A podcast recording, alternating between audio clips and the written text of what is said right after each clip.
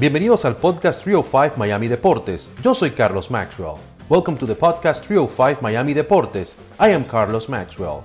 A veces estaremos en español, sometimes in English and sometimes en Spanglish. ¿Qué tal, qué tal, qué tal? Muy agradecidos de que estén con nosotros en esta nueva edición de lo que es el podcast 305 Miami Deportes.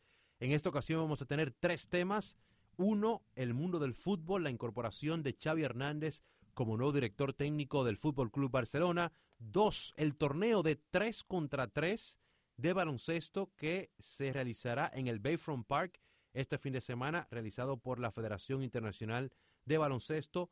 Y el tercer tema es Chantal Heredia, una karateca de Venezuela que ha brillado durante toda su carrera. Solo tiene 17 años de edad, fue cinturón negro a los 12 y ha ganado ya en este 2021 un par de campeonatos nacionales, así que tres temas importantes, uno en español, otro en inglés y otro en español, dos en español y uno en inglés.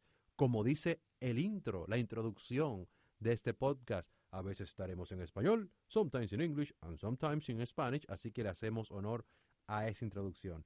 Vamos a comenzar con el fútbol, señores, aunque este podcast es Trio 5 Miami Deportes, eh, no se puede obviar de que el fútbol internacional es muy seguido en nuestra comunidad y es como quien dice parte también de lo que es la idiosincrasia de nuestro público, de nuestro pueblo, de nuestra gente aquí en el sur de Florida.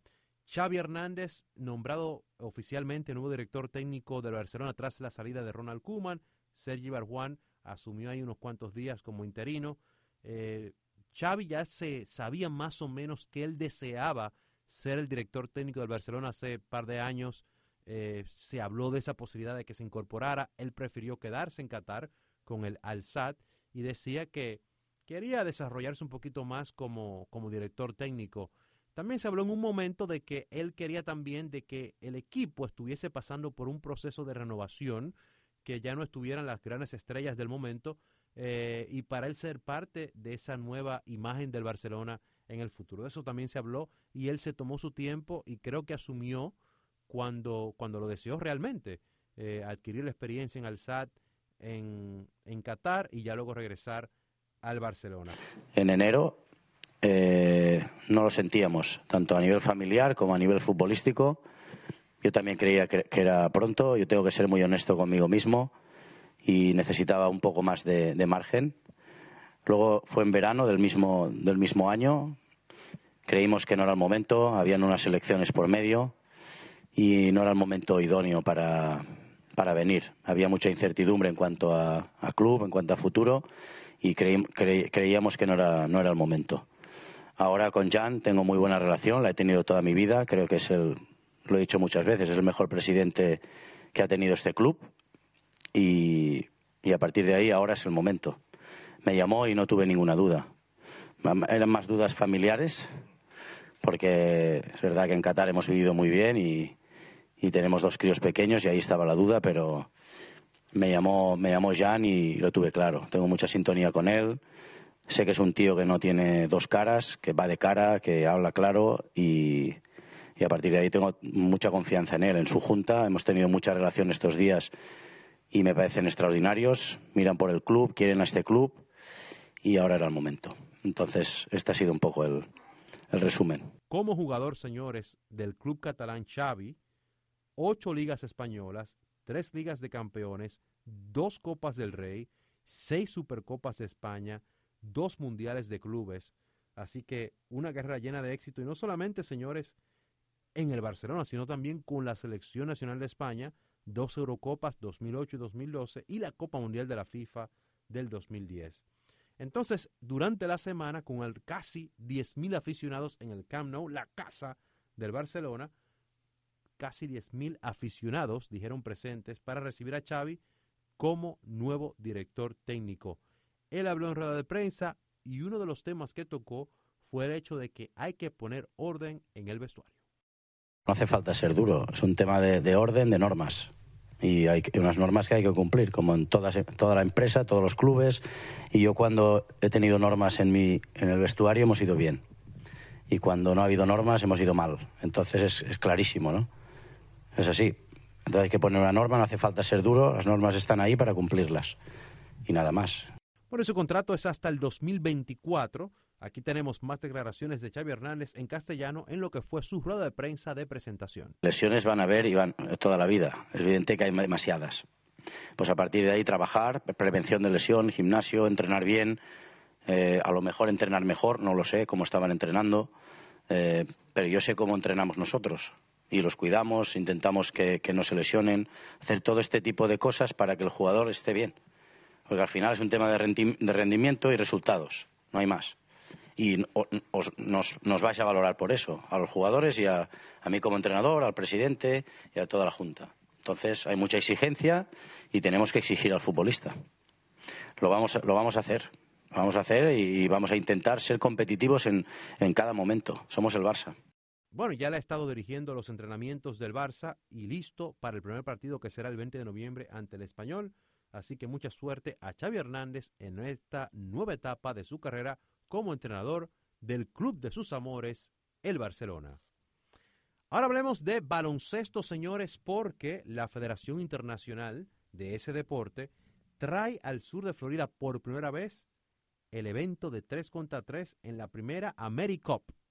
Esta es la primera vez donde van a decir presentes diferentes países de nuestro continente y va a ser tanto de la rama masculina y femenina y será totalmente gratis, así que puede asistir del 12 al 14 de noviembre, eso es de viernes a domingo. Eh, la FIBA es la Federación Internacional de Baloncesto y hablamos con Karim Maddox, quien es delantero del Team USA.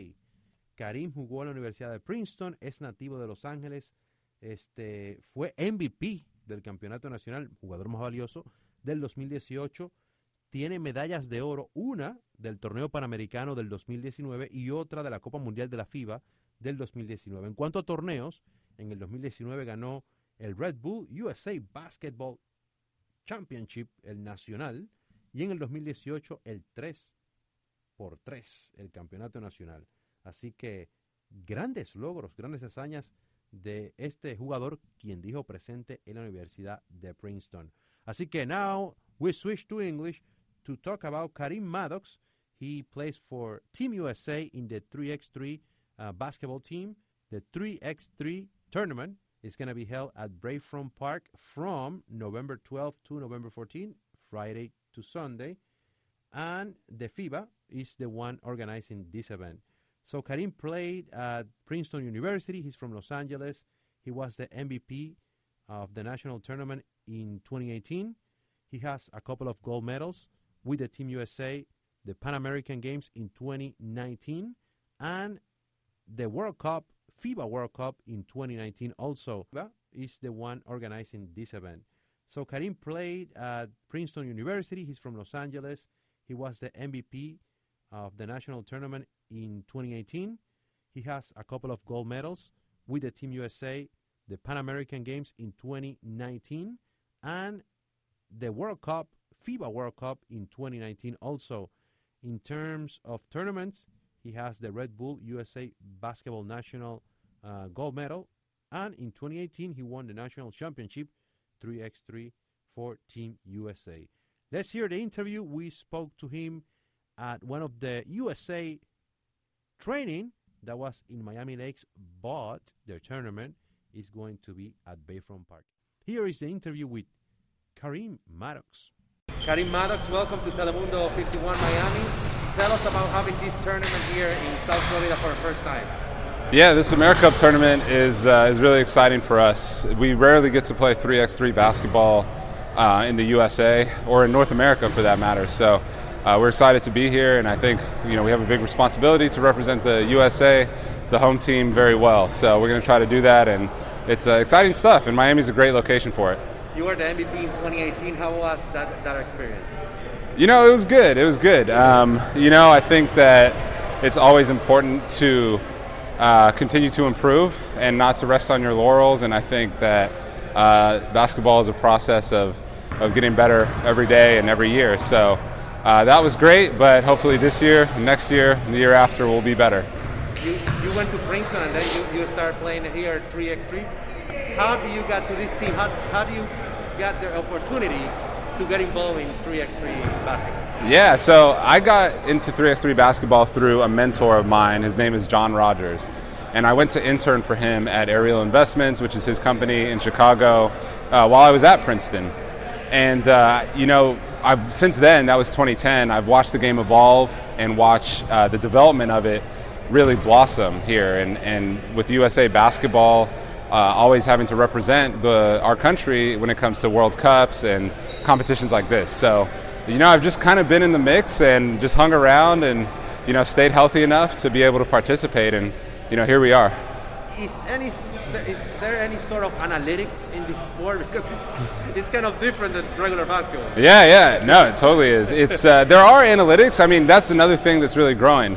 So it's uh, you know the numbers mean something different than they do in regular basketball, and they're there, and we look at them. But it's uh, you know the the calculations are very different. You know, you can in, in regular basketball, for example, uh, shooting 40% from the, the three-point line is very good. Yes. Whereas in as in uh, in 3x3, shooting 25% from the two-point line is almost as good as shooting 40% in, in regular basketball, just because you know twos and ones and, and what the points are worth. So. The intensity, huh? Yeah, exactly. Speed, lots of possessions, lots of intensity, um, and twos and ones make it really fast, as, as does as does the uh, 12 second shot clock. I, I, I still like the, the pick and roll over there. Yeah, yeah, yeah. The pick and roll is just a part of basketball. No matter what kind of basketball, you know, there'll always be a pick and roll, except for maybe one on one. But yes, tell me, tell me about uh, also the foundation that you help out in, in Princeton. I know you were helping out some kids, and, and can you tell me about that experience and how did you start doing that? Yeah, sure. I think you're talking about the, um, you know, at, while at Princeton, my team participated in uh, an organization called the Friends of Jacqueline. Yes and uh, that pairs up college teams, college athletes, with um, with with kids that have uh, a terminal condition. So. Um, it was something that really meant a lot to us, and you know we hope to the, the family, the Rogulski family, uh, and our guy Crunch, Christian Rogulski, who's the uh, the child that was was great. You know, I'll consider him a, a lifelong friend. You know, unfortunately, uh, he passed away. I remember the day we had just played a game at Brown, and we got the news on the on the bus back home. So, um, but you know, those are memories that we'll always have, and we keep him in our hearts, um, you know, all the time. So, yeah. Thank you, Karim. And tell me, lastly, LA, your hometown, you're gonna have um, the Olympics in 2028, and hopefully. Uh, be part of the World Cup also. So, how important is the LA market for the world sports? You know, I think the LA market is, is really important for 3x3 because it's a place, much like Miami, where you can play outside all year round. And 3x3 is an outdoor sport. So, um, you know, that's really important. And having the Olympics in 2028 uh, is really important too. I mean, you know, it's a, it's a big moment for any city, and, you know, you hope cities handle it well. Uh, and kind of mitigate all the all the things that that happen um, when the Olympics come to town. But you know, I think LA is going to be excited for it, and I think it'll be a great showing for for 3x3. Thank you, Karim. Good luck here in Miami. Yeah, thank you. Appreciate it. Well, we appreciate Karim's time. It was nice meeting him, and let's see if we can be there this weekend to see the 3x3 basketball tournament. Así que le agradecemos a Karim por su tiempo. Cambiamos otra vez a español. Este, le deseamos lo mejor para este torneo de 3 contra 3 y esperamos estar por ahí en el Bayfront Park. Visite la página de la FIBA, FIBA, la Federación Internacional de Baloncesto, para que sepa de horarios y cómo asistir y es totalmente gratis por ahí. Ahora vamos a pasar, señores, al karate porque entrevistamos a una campeona nacional, ella es de Venezuela, eh, ganó par de campeonatos eh, este año en diferentes modalidades y también se hizo cinturón negro cuando tenía 12 años de edad, ahora tiene 17. Ella se llama Chantal Heredia y tenemos esta parte de la entrevista como si fuese un reportaje porque hablamos un poquito de ella, habla de ella también y también tenemos a su instructor, el sensei Luis Sánchez, aquí ese reportaje entrevista. Ella es Chantal Heredia. Con 17 años de edad ha logrado grandes hazañas en el mundo del karate. Bueno, la verdad es que el karate do es el amor de mi vida, es eh, la fuente de mi educación, es todo lo que sé. La aventura comenzó a una temprana edad. Y nace en septiembre de 2009 en Venezuela, cuando yo decido ir a una clase de karate con mi nani y mi abuela me apoya y me dice, mira, vamos a hacer karate. Y bueno, me compré mi primer karate y fui al dojo y empecé mi clase de karate a los cuatro años de edad. A los seis años de edad fue campeona nacional en la modalidad kata en su natal Venezuela y el preciado cinturón negro llegó a la edad de 12 años. Lo ganó un primero de diciembre de 2016. Lo recuerdo, eh, creo que fue el mejor, el mejor, el mejor, mejor día de mi vida en el Karate Do. Después de dejar su país natal, Chantal ha estado de lleno en el deporte en el sur de Florida, en el Florida Karate Clubs y de la mano del sensei Luis Sánchez. Entrenó todavía hace un par de años, estaba entrenando con nosotros, una persona excelente, además de, darle el máximo en sus entrenamientos, siempre está dispuesta a ayudar a los más pequeños que es parte de la enseñanza de, nuestro arte, que es muy importante. Una vez que, que, aprendemos a hacerlo de una manera, digamos, correcta, eh, es nuestra responsabilidad pasárselo a las generaciones siguientes. En este 2021, Chantal se convirtió en campeona nacional adulto estilo Chito Río y también ganó la medalla de oro en kata en la categoría de 17 años de edad. Ella nos habla del apoyo de sus padres, de sus estudios y de sus metas. La fuente que me ha permitido el éxito, que me ha permitido estar en donde estoy.